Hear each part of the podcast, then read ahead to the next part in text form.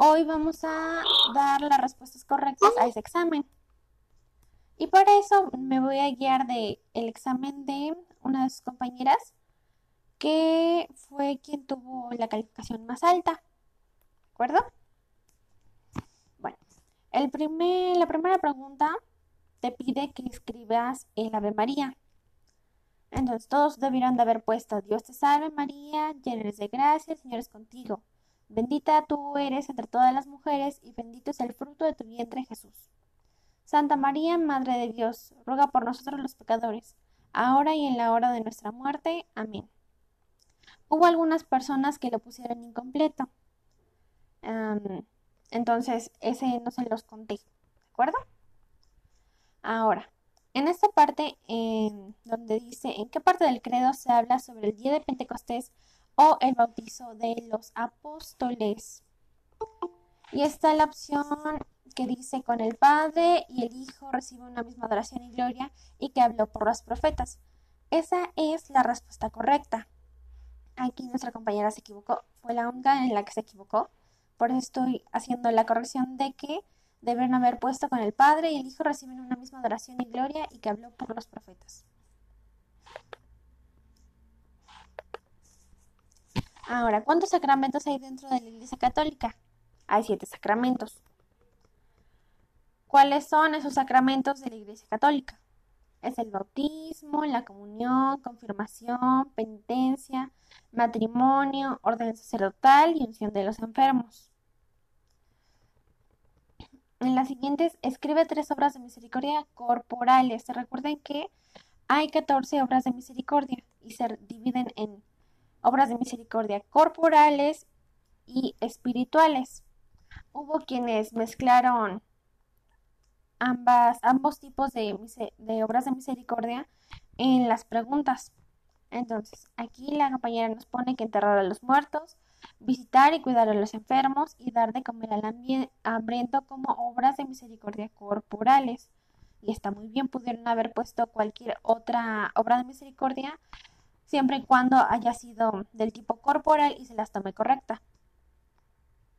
Ahora, enseñar al, que no sabe, corregir al que se equivoca y dar consejo al que lo necesita son obras de misericordia espirituales.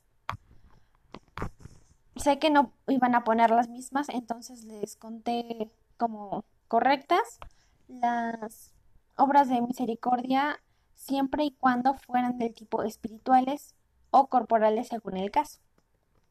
Ahora, en estas tablitas la mayoría eh, estuvo correcto. Dice que tenemos que marcar la columna a la que pertenece cada palabra. Y hay la opción de que pertenezca a los dones del Espíritu Santo o a los frutos del Espíritu Santo. Sabemos que los frutos del Espíritu Santo son 12 frutos y los dones pues son 12, eh, perdón, son 7 dones. Entonces, dentro de los dones tuvieron que haber puesto piedad, ciencia, temor de Dios, consejo, fortaleza, entendimiento y sabiduría. Y del otro lado, pertenecientes a los frutos del Espíritu Santo, deberían haber puesto mansedumbre, castidad, templanza, perseverancia, bondad, benignidad, modestia, paz, paciencia, fe, gozo y caridad. Ahora, en la siguiente tabla nos pide que marquemos la columna a la que pertenece cada oración. Sabemos que hay 10 mandamientos y 5 mandamientos de la Iglesia Católica. Los 10 mandamientos fueron dictados por Dios hace muchos, muchos años. Y los mandamientos de la Iglesia, como dice su nombre, fueron dictados por la Iglesia Católica. Dentro de los 10 mandamientos tuvieron que haber puesto no tomarás el nombre de Dios en vano, Amarás a Dios sobre todas las cosas, no codiciarás los bienes ajenos, santificarás las fiestas en nombre de Dios, no consentirás pensamientos ni deseos impuros, no darás falso testimonio ni mentirás, comulga, ah, perdón, eh, no robarás, no cometerás actos impuros, no matarás y honrarás a tu padre y a tu madre. Del otro lado tuvieron que haber puesto ayudar a la iglesia en sus necesidades, ayunar y abstenerse de comer carne cuando la manda a la iglesia, comulgar por Pascua de Resurrección, confesar los pecados mortales al menos una vez al año en peligro de muerte y si se ha de comulgar, oír misa entera los domingos y fiestas de guardar, y ya, si los contamos son exactamente cinco. Ahora en la siguiente, aquí hubo una persona que la que puso al revés, en lugar de poner soberbia en pecados capitales, lo puso en antipecados y humildad lo puso en pecados capitales. Entonces, esa persona lo hizo al revés, entonces, por desgracia, tuvo todas mal. Aunque los haya separado correctamente, no los puso en la categoría en la que debían ir. Ahora, soberbia es un pecado capital. La humildad, un antipecado. Lujuria, un pecado capital. Gula, un pecado capital. Castidad, un antipecado. Templanza, un antipecado. Sencillez, un antipecado. Avaricia, pecado capital. Caridad, antipecado. Envidia, pecado capital. Ira, antipecado. Laboriosidad, antipecado. Pereza, pecado capital. Paciencia, antipecado. Ah, la siguiente dice, ¿cuáles son las tres virtudes teologales? Esa la mayoría la tuvo bien. Dice que son fe, esperanza y caridad. Ahora, aquí, aparte de recibir el Espíritu Santo, ¿qué sucede en el bautismo? Aquí hubo muchas respuestas diferentes. Entonces, si pusieron que nacemos a la vida espiritual, que somos hijos de Dios, que nos nombran como rey, sacerdote y profeta, que ahora nos, ya no somos criaturas, cualquiera de esas respuestas estuvo correcta. Luego aquí dice, ¿qué oración debemos rezar cuando estamos impedidos para comulgar? Aquí pudieron, pues, ah, pudieron poner el nombre de la oración o la oración completa. Está bien de cualquier forma que lo hayan hecho. Y dice, Dios, ah, Jesús mío, creo que estás realmente presente en el Santísimo Sacramento del altar. Te amo por encima de todas las cosas y te deseo en mi alma. Ya no puedo, ya que no puedo recibirte sacramentalmente, ven ahora, al menos espiritualmente, a mi corazón. Y como si ya hubieras venido, te abrazo y me uno a ti es la oración de la comunión espiritual. Hayan puesto el nombre o hayan puesto la oración completa, está muy bien. Ahora dice, ¿con qué oración nos identificamos como pecadores y perdimos la intercesión de los santos? Tuvieron que haber puesto el yo confieso o yo pecador. Esos dos nombres están totalmente bien. O la oración completa, como hizo su compañera. Dice, yo confieso ante Dios Todopoderoso y ante vosotros, hermanos, que he pecado mucho de pensamiento, palabra, obra y omisión. Por mi culpa, por mi culpa, por mi grande culpa. Por eso ruego a Santa María siempre Virgen, a los ángeles, a los santos y a vosotros, hermanos, que intercedan por mí ante Dios nuestro Señor. Amén. Ahora, aquí en esta pregunta me sorprendió que tantas personas se equivocaran. Como nos dice el Evangelio de San Mateo, la Virgen María recibió el saludo de un ángel que dijo, Dios te salve María, llena eres de gracia, Señor es contigo, bendita eres entre todas las mujeres y bendito sea el fruto de tu vientre Jesús. Cuando le fue a dar la noticia de que sería madre del Hijo de Dios. Y obviamente le preguntó si quería y si podía. Y fue cuando María dijo, soy la esclava del Señor, hágase en mí según lo que has dicho. La mayoría, no sé por qué, pusieron que era la conversión final con su Hijo Jesús. Pero la respuesta correcta es el saludo de un ángel. Ahora, la siguiente pregunta la tuvieron que haber sacado del credo en donde dice, y por y fue crucificado en tiempos de Poncio Pilato, padeció y fue sepultado y resucitó al tercer día según las escrituras y subió al cielo. Y la pregunta dice así, ¿cuándo crucificaron a Jesús y a los cuántos días resucitó? La respuesta es en tiempos de, en tiempos de Poncio Pilato y resucitó a los tres días. Mm, en la siguiente tenían que clasificar las obras de caridad, ah, las obras de misericordia espirituales y corporales.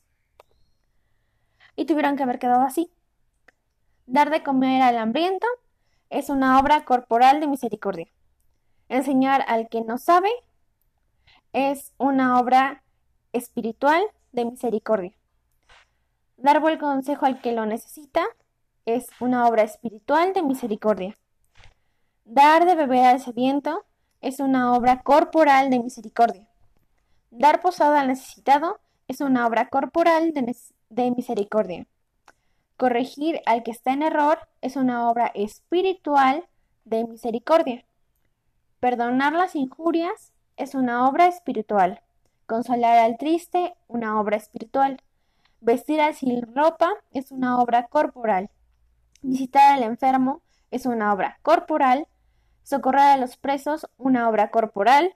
Sufrir con paciencia los defectos ajenos, una obra espiritual. Enterrar a los muertos, una obra corporal. Y rogar a Dios por vivos y difuntos, una obra espiritual. Finalmente, se nos pide que escribamos el Padre Nuestro. Este sí lo tuvieron que haber escrito completo. Y debió quedar así. Padre nuestro que estás en el cielo, santificado sea tu nombre. Venga a nosotros tu reino. Hágase, Señor, tu voluntad en la tierra como en el cielo. Danos hoy nuestro pan de cada día. Perdona nuestras ofensas como también perdonamos a los que nos ofenden. No nos dejes caer en la tentación y líbranos de todo mal. Amén. Ese es todo el examen. ¿Alguna pregunta hasta aquí? No, profesora. No. No, maestra. De acuerdo. Estoy confiando en ustedes. Ahora vamos a continuar con lo que habíamos visto en la clase pasada. Mm, se nos pide que hablemos acerca de la historia de la humanidad.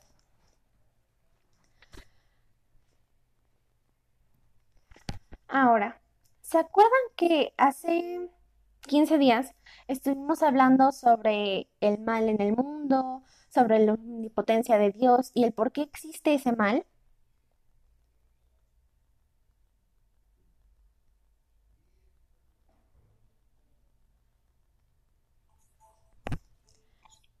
Bueno, hoy nos toca hablar acerca de los profetas y obviamente de Jesús. Ahora, ¿qué es un profeta? Un profeta, dice el Catecismo de la Iglesia Católica, es un hombre o mujer del presente con memoria del pasado que mira hacia el futuro. Ahora, ¿qué quiere decir esto? Bueno, pues es una persona presente actualmente que tiene conocimiento de la historia de su país, de las leyes, de las cosas que han estado pasando en el pasado, que obviamente conoce la situación presente y nota que no han cambiado muchas situaciones injustas del presente ni del el pasado. ¿Cómo, ¿Cuál es un ejemplo de esto? Bueno, pues el racismo, la discriminación, el machismo, la violencia. Esas son cosas que han existido desde el pasado y que en el presente existen. Por lo tanto, puede haber una persona que sea profeta que conozca esta situación del pasado y la identifique aún en su presente y quiera erradicarla en el futuro. ¿Entendemos esto?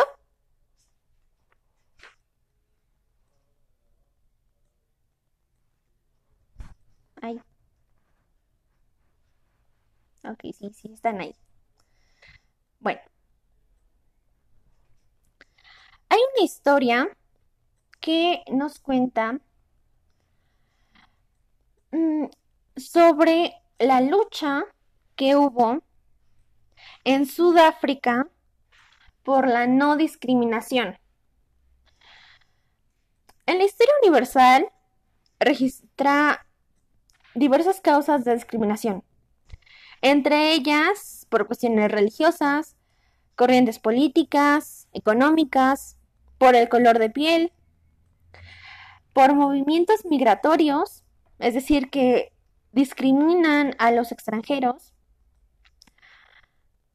pero hay muchas personas que a veces se les llama profetas, que luchan por hacer realidad sus sueños de libertad, paz, justicia y el ideal de tener las mismas oportunidades hombres, mujeres, niños, adultos y ancianos.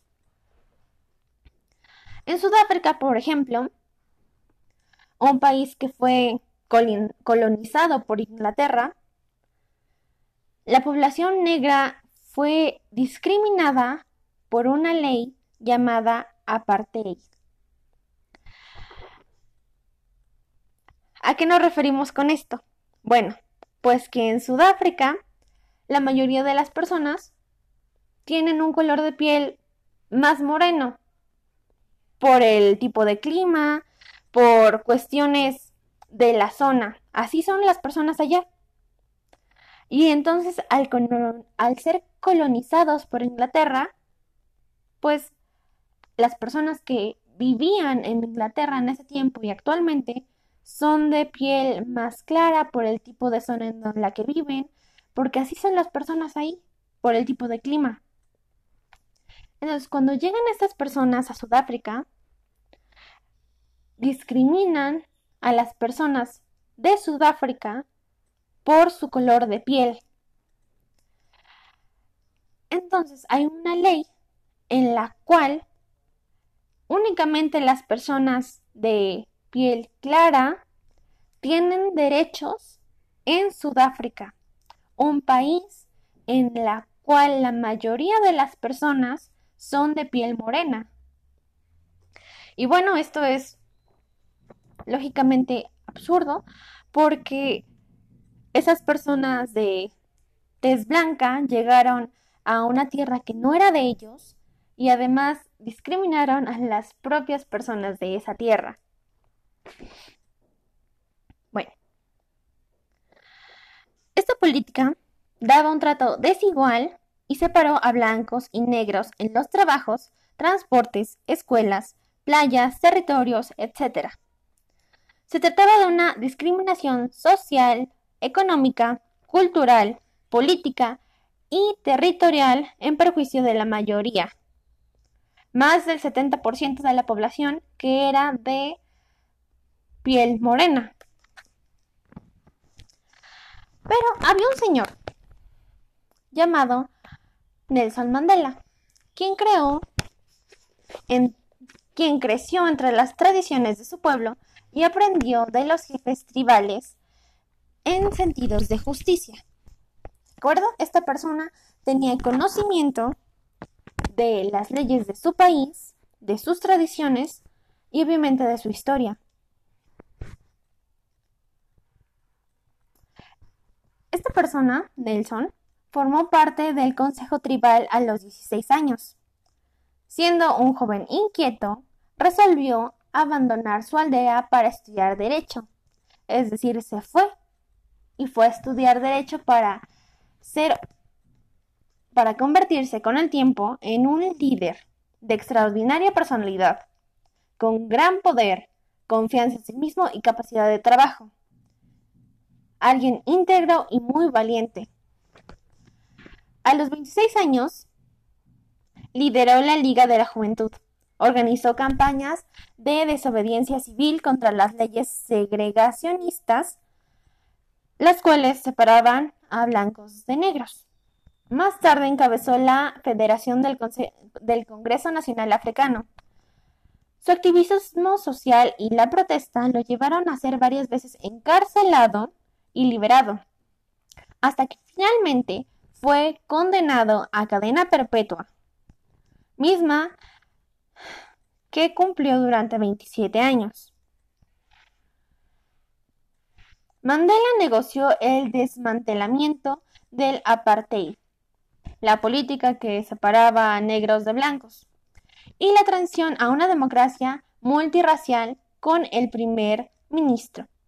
Ambos recibieron en 1993 el Premio Nobel de la Paz. Y en 1994 Nelson Mandela fue electo presidente negro en su país. Imagínense que Nelson Mandela fue uno de los primeros presidentes negros que había tenido su país, siendo su país la mayoría de tez negra.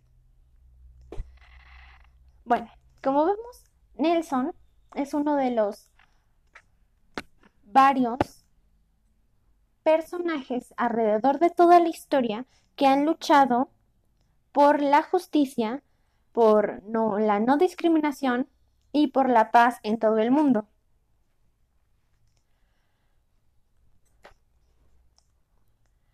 Ahora, la discriminación se ha mm, disminuido en muchos aspectos de nuestra vida. Es decir, ya la discriminación no es tan fuerte como lo era antes. Tenemos más conciencia de lo que de lo que debemos hacer nosotros como seres humanos y el trato que debemos tener con otros seres humanos. Pero siguen existiendo formas de discriminación más sutiles que debemos ir trabajando poco a poco como sociedad, como son la xenofobia, que es la discriminación por las personas extranjeras, la homofobia, que es la discriminación hacia personas de distintos, distintas preferencias sexuales, el machismo, que es la discriminación hacia las mujeres, y la discriminación religiosa, entre muchos otros tipos de discriminación. Han sido necesarios transcurrir 20, años, 20 siglos para que la humanidad aceptara que las personas somos totalmente iguales unas de otras, que no importa tu sexo, tu religión, tu etnia, tu país de origen o tu, tu relación sentimental con otra persona, que no debemos juzgar a otras personas y mucho menos discriminarlas o condenarlas a muerte por ser así. Todos somos diferentes, pero tenemos los mismos derechos y debemos respetarlos.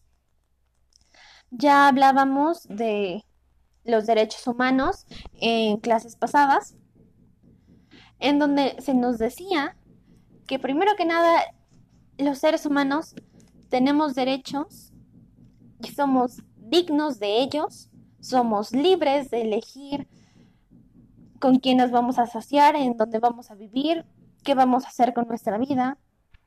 Nadie puede obligarnos a hacer cierta cosa si nosotros no queremos. El hombre fue creado por Dios para ser libre. Dios hizo a un ser capaz de amar y para amar debemos ser libres de amar eso que nosotros queremos.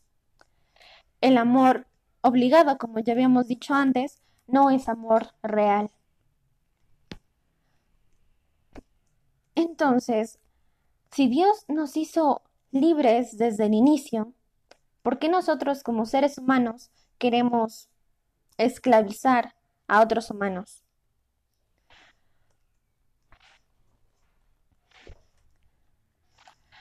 Se nos dice que Dios desde el inicio nos hizo libres. Y en el momento en que nosotros como humanos comenzamos a esclavizar a otros humanos, Dios estuvo inmediatamente en contra. Hay una historia muy interesante en la Biblia, en el Antiguo Testamento, que nos habla sobre la liberación del pueblo de Egipto por parte de Dios. Claro que Dios se apoyó en otra persona para liberar a su pueblo de Egipto. Pero la intención sigue estando ahí. Podríamos concluir entonces que quizá Nelson Mandela, una persona que luchó por los ideales de justicia y de paz en su país, fuera influenciado de alguna forma por el ser divino que llamamos Dios, para que luchara, para que liberara a su pueblo de esa esclavitud, para que hubiera paz en ese país a través de él. La historia de la liberación del pueblo de Egipto nos dice, entonces subió al trono de Egipto un nuevo rey, que no había conocido a José, y dijo a su pueblo,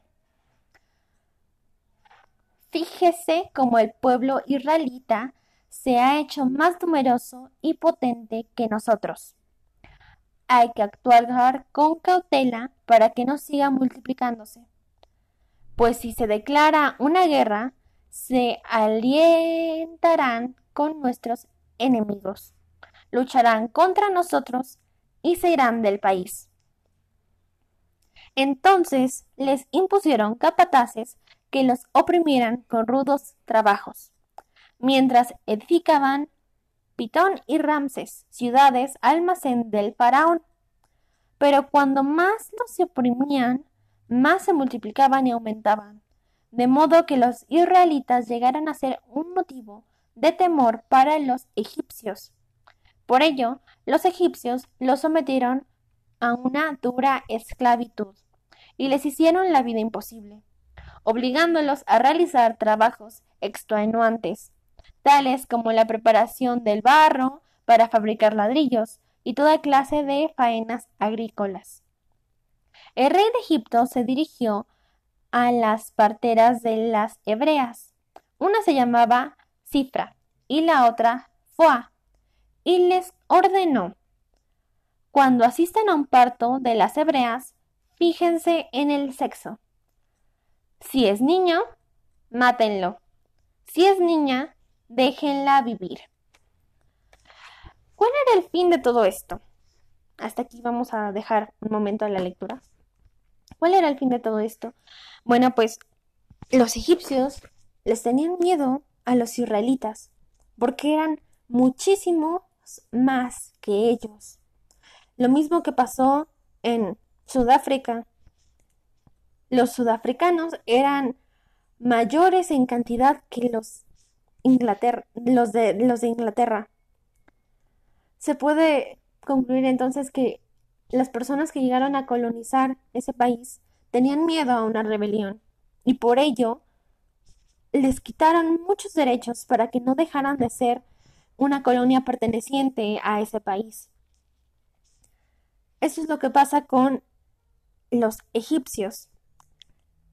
Los israelitas estaban multiplicándose, eran muchos más que ellos y tenían miedo a que si se rebelaban no pudieran contra tantas personas. Entonces, el faraón ordena a las parteras, a aquellas personas que ayudan en el parto de las mujeres, que se fijen en el sexo y que si es hombre, lo maten y si es mujer, la dejen vivir. ¿Esto con qué fin? Con el fin de que haya menos fuerza de trabajo en los israelitas.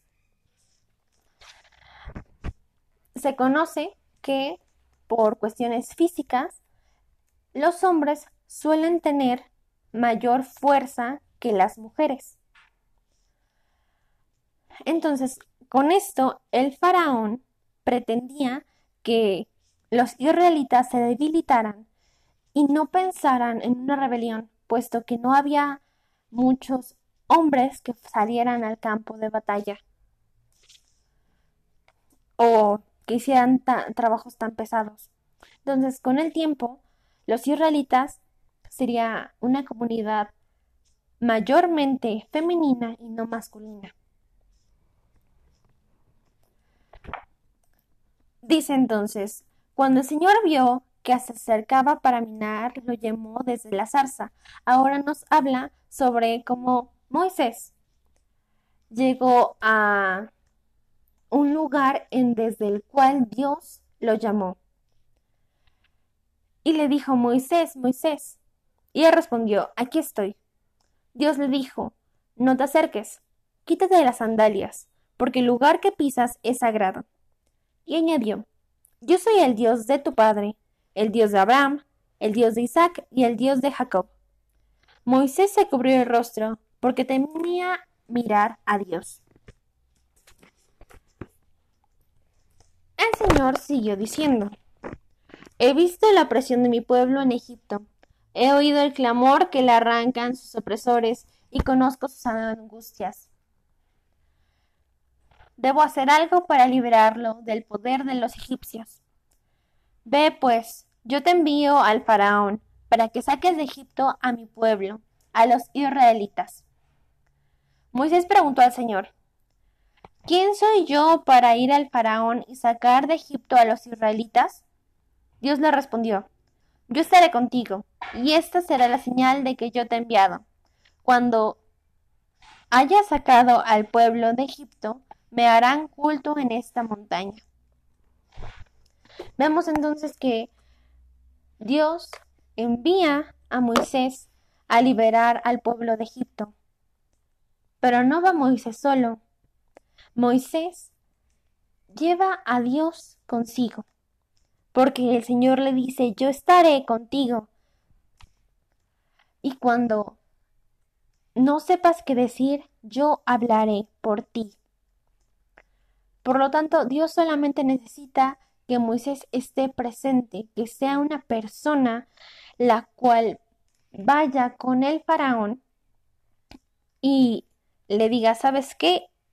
Ya no queremos ser tus esclavos, esto ya es demasiado, que libere a la gente de Egipto, a los israelitas, y los saque de ahí, que huyan de esa esclavitud que los está matando a la larga. Hace 15 días hablábamos mm, sobre por qué Dios permitía el mal en el mundo. Si Dios es bueno, si es misericordioso, si te lo perdona todo, ¿por qué entonces existe el mal? Bueno, hablábamos también de que Dios nos hizo libres para elegir nuestro propio camino. Al darnos Dios esa libertad, al no hacernos esclavos suyos, también limitó su poder por encima, por nosotros, por nuestra libertad. Porque él quería un ser capaz de amar. Si Dios hubiera querido esclavos, hubiera creado un robot sin sentimientos, incapaz de amar, que solamente sigue sus órdenes. Pero no, Dios no quería eso, por eso no lo hizo. Si Él hubiera querido, lo hubiera hecho. Y quizá en algún momento lo haya hecho, pero nosotros somos una creación suya con la libertad de decidir entre lo bueno y lo malo. Dios creó al hombre como un ser bueno, pero no perfecto. Lo perfecto, decíamos, que no puede mejorar porque es perfección absoluta. Aquello que es bueno, el hombre es bueno, puede mejorar, puede ser mejor cada día, pero también, por desgracia, puede empeorar. El hombre puede corromperse y tiene la capacidad de elegir entre una cosa u otra.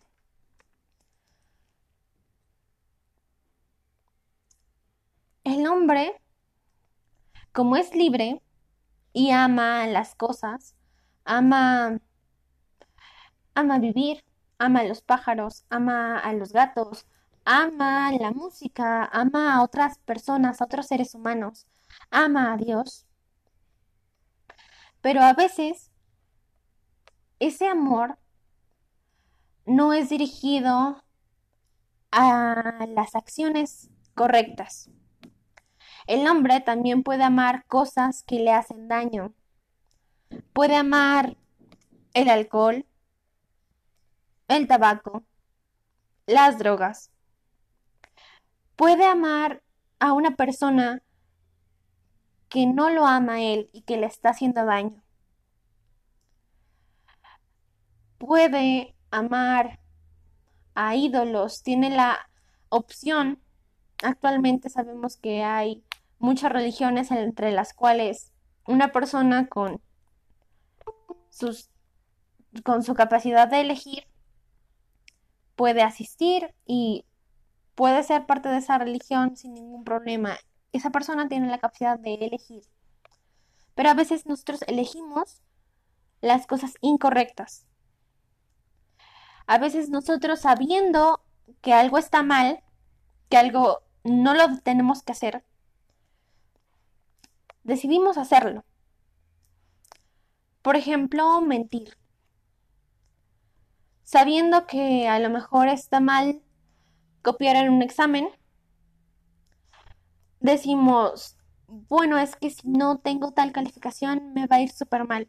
Entonces decidimos copiar en un examen o hacer trampa en un examen, sabiendo que eso que estamos haciendo está mal.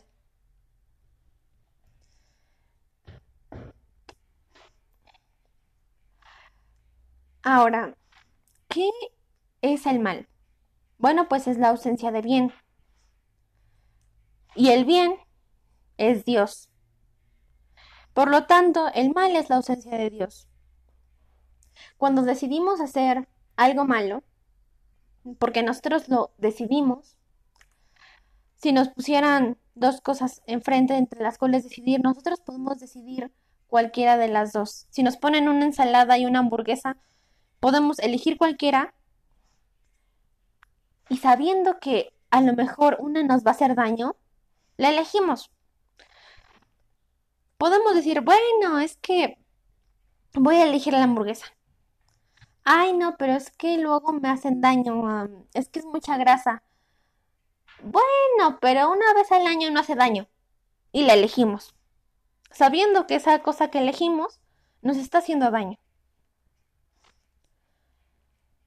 Y así se puede aplicar con muchos otros pecados, con otras, muchas otras elecciones incorrectas que nos hacen mal, en la cual le damos la espalda a Dios.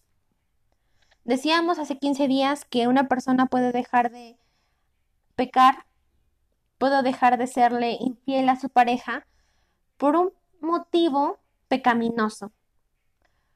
Las personas cuando deciden dejar de hacer algo que estaba mal, como por ejemplo dejar de tomar, pueden decir, bueno, es que voy a dejar de tomar porque me está haciendo mal, porque ya voy a, porque me están diciendo que voy a tener una enfermedad, porque me estoy dañando a mí mismo, porque no quiero verme mal ante los demás, porque le estoy haciendo daño a mi familia. Cualquiera de esas razones es totalmente correcta, moralmente correcta, dentro de la moralidad humana. ¿De acuerdo? Al ser humano hay muchas cosas que le parecen correctas, pero que al elegirlas simplemente estás eligiendo el bien para ti mismo y ya. No estás decidiendo glorificar a Dios con esa acción que tomaste, con esa decisión que tomaste. Para que una, para que una acción sea realmente buena, debe tener la intención de glorificar a Dios. Cualquier otra razón que esté de por medio, como quedar bien con otra persona, verme bien ante los demás, es un acto primeramente soberbio y que te está haciendo un poquito de daño a ti, claro que es un daño menor, pero sí te- se te sigue haciendo daño.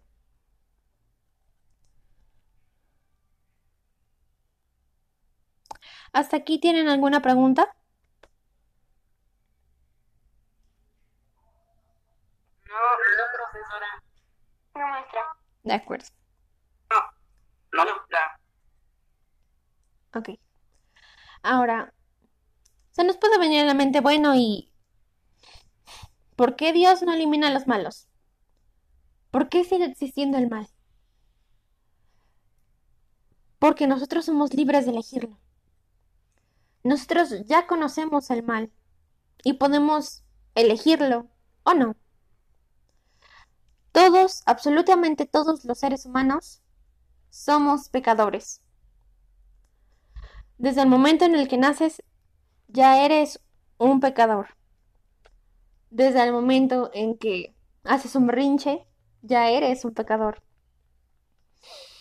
Todos los seres humanos somos pecadores. La única diferencia es que algunos pecan más que otros y ya. Esa es la única diferencia.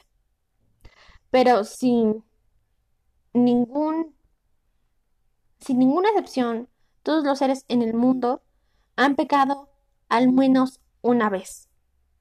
Y quien diga que no, está mintiendo y está pecando en el momento en el que lo dijo. Todos somos pecadores y nos reconocemos como tal en la oración que les pedí que escribieran en el examen, que dice, yo confieso ante Dios Todopoderoso y Eterno que he pecado mucho de pensamiento, palabra, obra y omisión, que fue por mi culpa, por mi culpa, por mi gran culpa, y que por eso rogamos a los ángeles, a los santos y a nuestros hermanos que intercedan por nosotros ante nuestro Señor Jesucristo. Ahora, aquí nos narran los cuatro tipos de pecados. Palabra, obra y omisión. Ah, de pensamiento, palabra, obra y omisión. Cuando pensamos en hacer algo malo, por ejemplo, que vamos a poner un ejemplo muy muy intenso, ¿ok? Supongamos que nosotros salimos temprano de la escuela hoy y pensamos, bueno, ¿qué tal si en lugar de irme a mi casa, me voy a otro lado?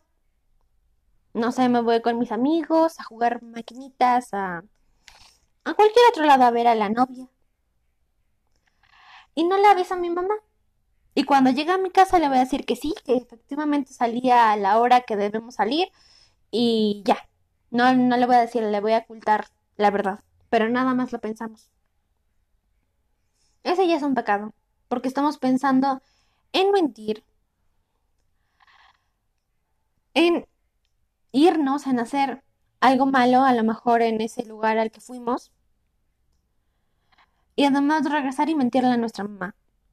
Ya estamos haciendo, estamos pensando en hacer tres pecados, en hacer algo malo, no sé, que te vayas a, a jugar a las maquinitas, no sé, con el dinero que era para otra cosa,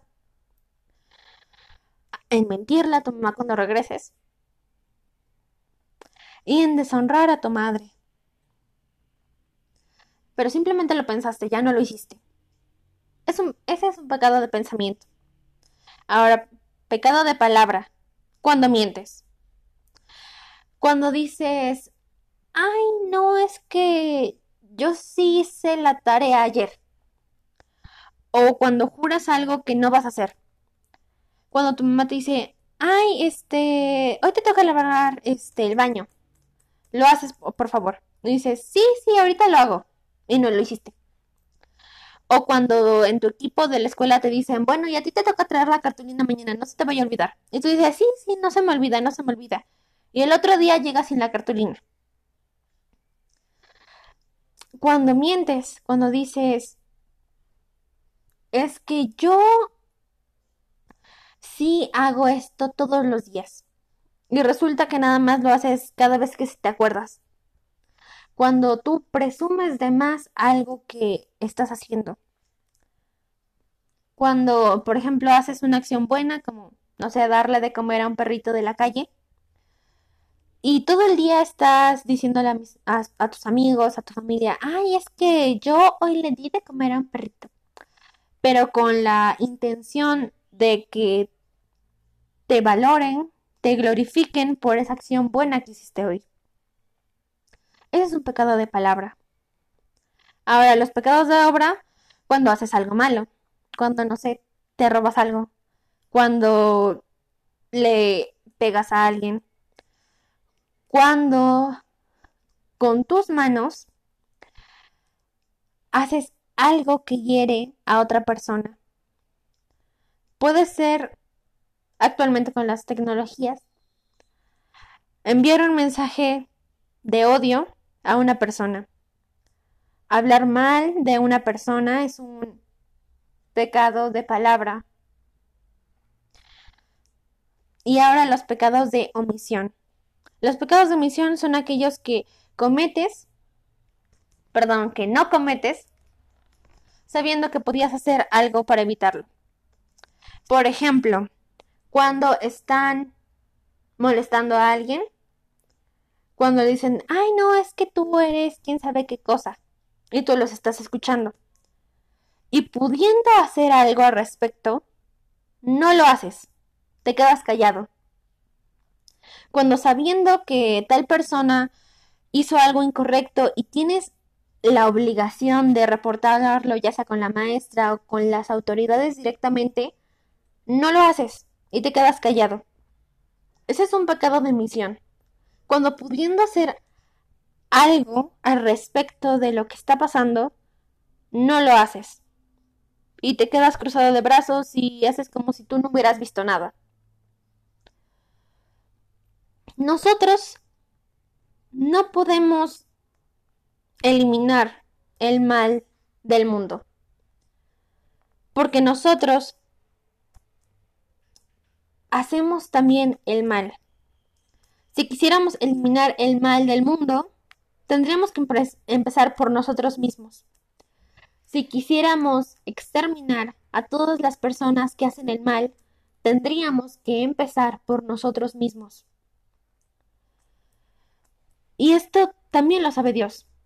Dios no erradica el mal del mundo no porque no pueda, sino porque al hacerlo, primero estaría violando nuestro derecho de ser libres, de elegir el mal, y segundo, estaría eliminando a toda la raza humana.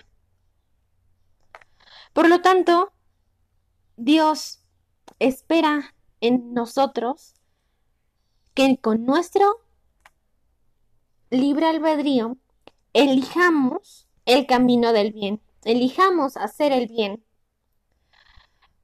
Pero necesita que nuestra que nosotros seamos quienes tomemos esas decisiones. Dios no nos puede obligar a hacer algo libremente, porque es algo ilógico y es algo incoherente. Ya decíamos la clase pasada que la omnipotencia de Dios no es contradictoria.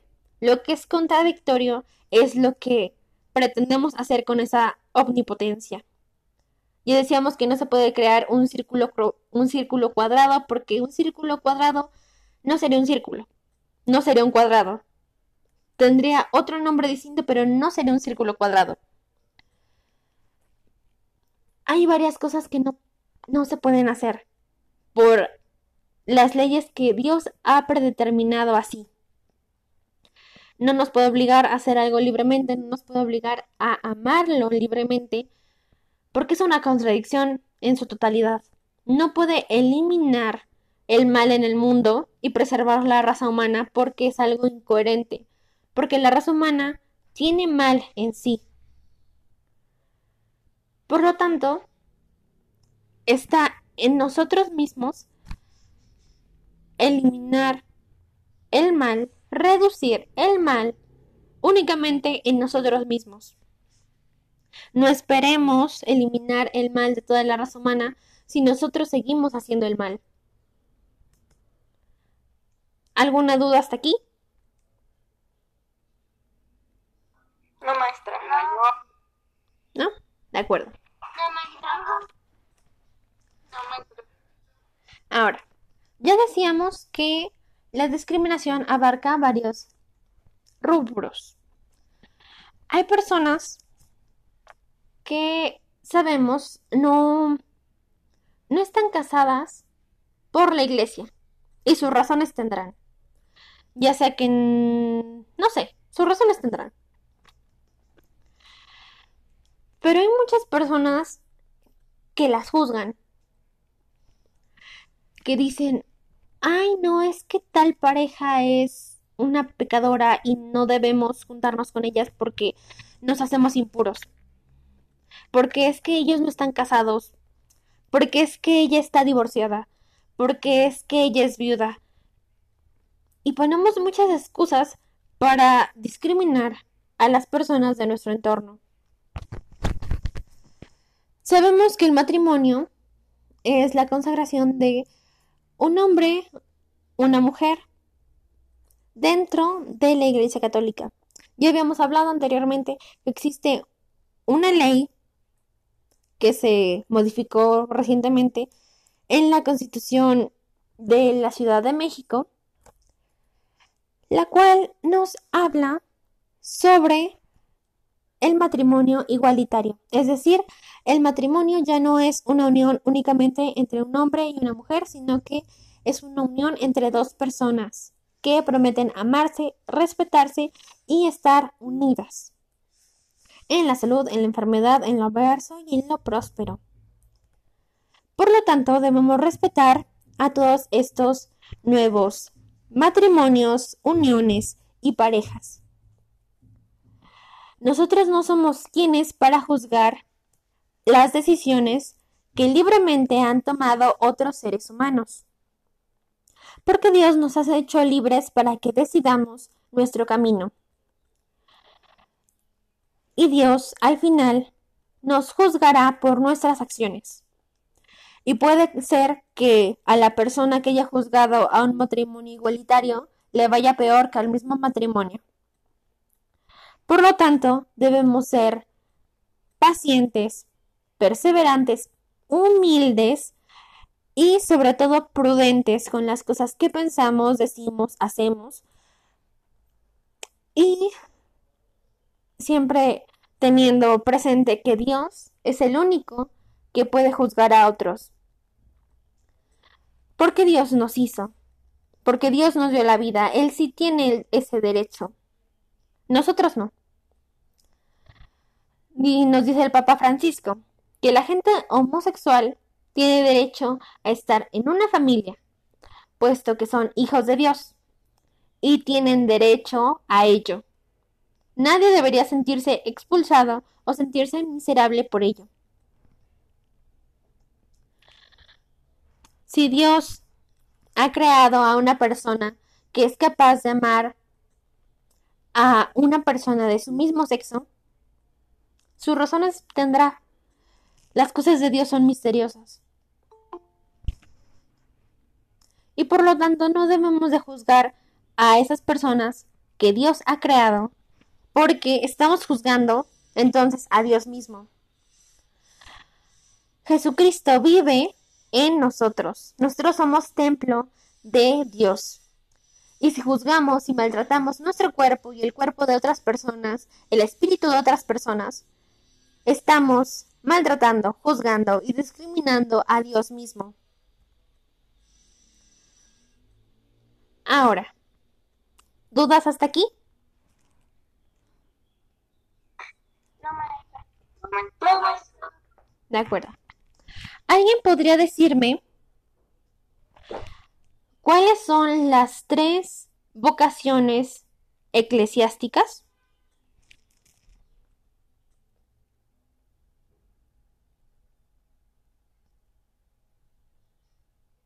Es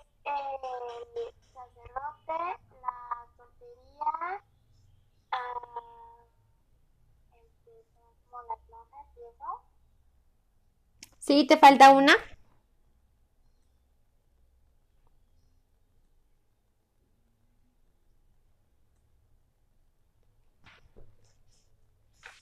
¿Ya no se acuerdan? Me acuerdo. Ah, ok, de acuerdo, está bien. Matrimonio, maestra. Exacto, matrimonio. Entonces, quedamos que es matrimonio, la vida consagrada que son los sacerdotes y las monjas y la, y la soltería. Actualmente ustedes son solteros, creo. Entonces, la soltería se refiere a aquellas personas que aún no deciden, que aún no son ni sacerdotes, ni monjas, ni están en proceso de convertirse en ellas, o que no se han casado o no tienen pareja. Es decir, todas aquellas personas pertenecientes a la religión que simplemente son solteras, que están aprendiendo de la religión como hacen ustedes, o que prestan servicios a la, a la iglesia y que no son matrimonios ni tienen una vida consagrada a Dios.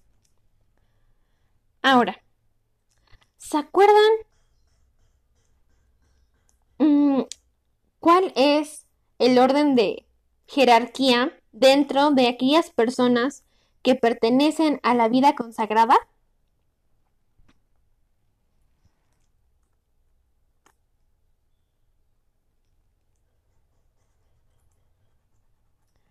Nadie, ¿quién me dice?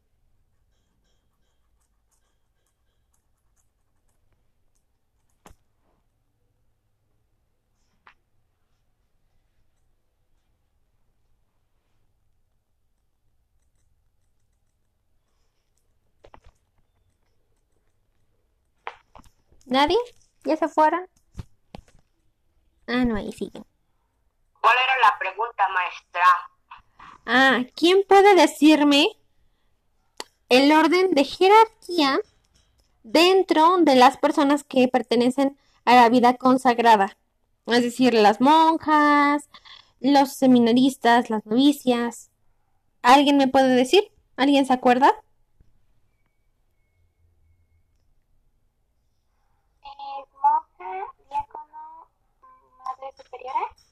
¿Sí?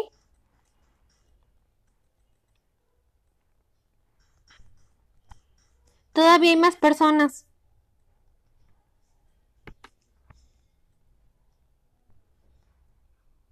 ¿Padre? Sí, el padre, el sacerdote. ¿Quién más? Luego de ese, ¿quién está? ¿El obispo? Sí, el obispo. Luego.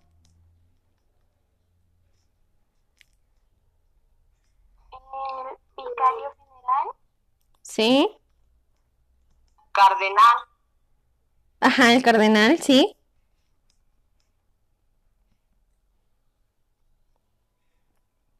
¿Quién más? El padre. El papa. Sí. ¿Y quién está hasta arriba? ¿Y Jesús? Sí, Jesús, exactamente. Entonces quedamos que primero van las novicias, los diáconos, luego esto se convierte, perdón, las novicias, los seminaristas, luego estos se convierten en monjas y diáconos, luego sacerdotes, madres superioras, obispos, vicarios, arzobispos, cardenales, el Papa y Jesús. Jesús es el Padre de la Iglesia Católica. Entonces, ¿qué me pueden decir acerca de la vida de Jesús?